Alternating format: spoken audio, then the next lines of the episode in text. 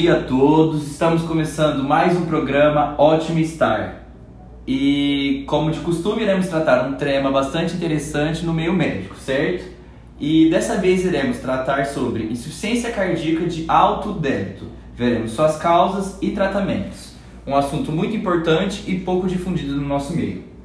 Dessa vez, trouxemos outro médico, outra médica convidada, a famigerada doutora Jurema, formada pela USP há mais de 50 anos.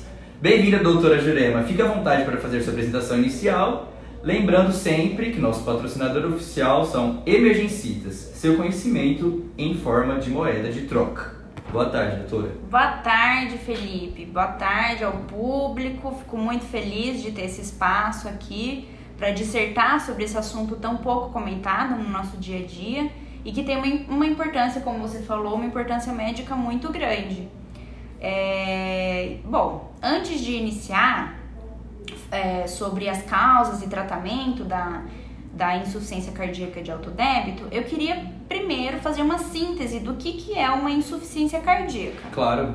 Certo. Então, a insuficiência cardíaca ela é definida como uma anormalidade da função cardíaca, ou seja, nada mais, nada menos que é a incapacidade do coração de bombear sangue de acordo com as necessidades dos tecidos. Uhum. Em geral, esse estado de insuficiência é caracterizado por um débito cardíaco reduzido.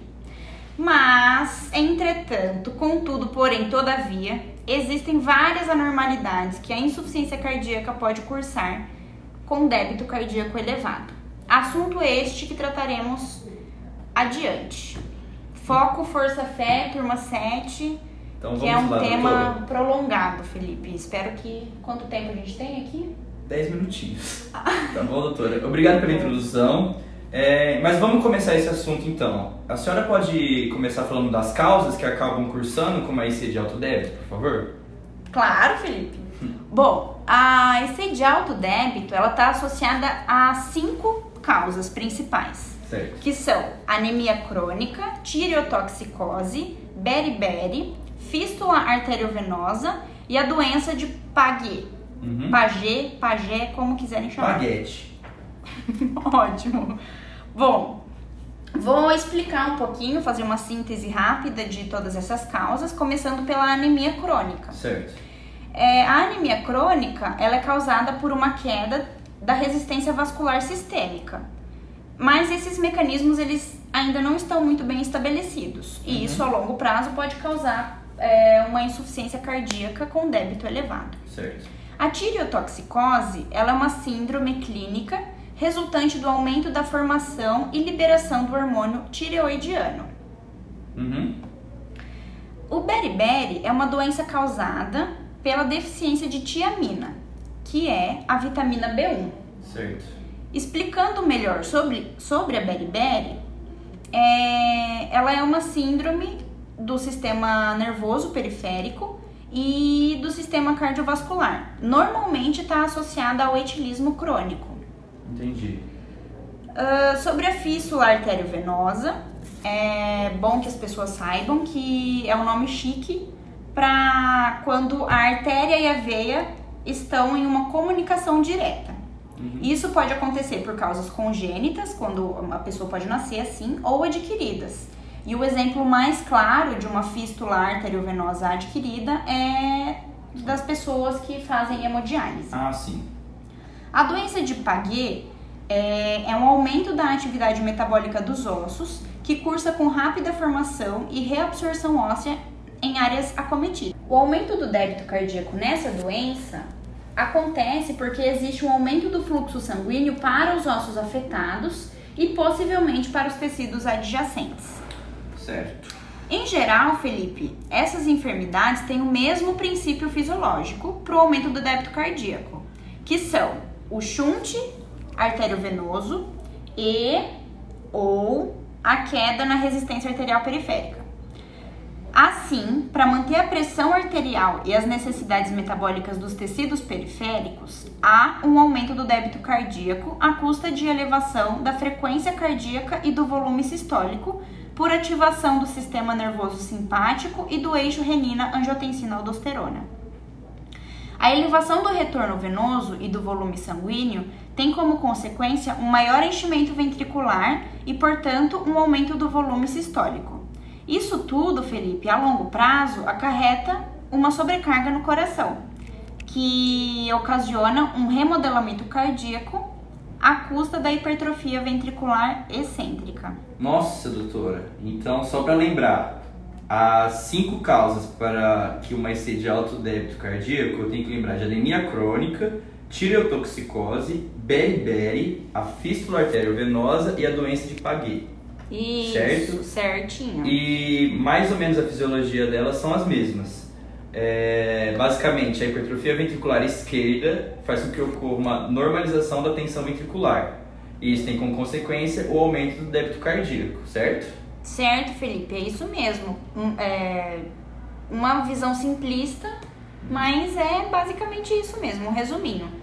Lembrando que as manifestações clássicas de insuficiência cardíaca aparecem quando, aconte é, quando ocorre uma queda relativa do débito cardíaco, mesmo este estando elevado, com redução do fluxo plasmático renal, da pressão arterial e da intensificação da ativação dos mecanismos neurohumorais, os quais acabam lesando o coração e gerando disfunções miocárdicas, criando um ciclo vicioso dentro da própria insuficiência cardíaca. Tá certo então, doutora. Sobre as causas, a gente já teve uma, uma pequena conversa.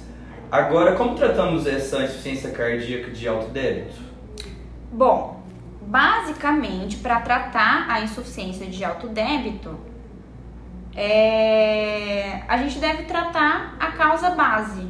Tipo, ver o que está acontecendo ali com a pessoa e. Tratar uma dessas cinco Isso, doenças. uma das cinco doenças. Entendi. Não tem como você corrigir o coração da pessoa. Não Você tem tem fugir que. muito disso, né? Uhum, você tem que causar o que, o que tá acontecendo pra, pra esse coração estar desse jeito. Certo. Porque caso contrário, a compensação cardíaca dificilmente vai, vai ser obtida. Uhum. Então, por exemplo, em casos de insuficiência cardíaca por anemia, o tratamento visa a correção da anemia para aumentar a liberação de oxigênio para os tecidos e diminuir o débito elevado. Certo.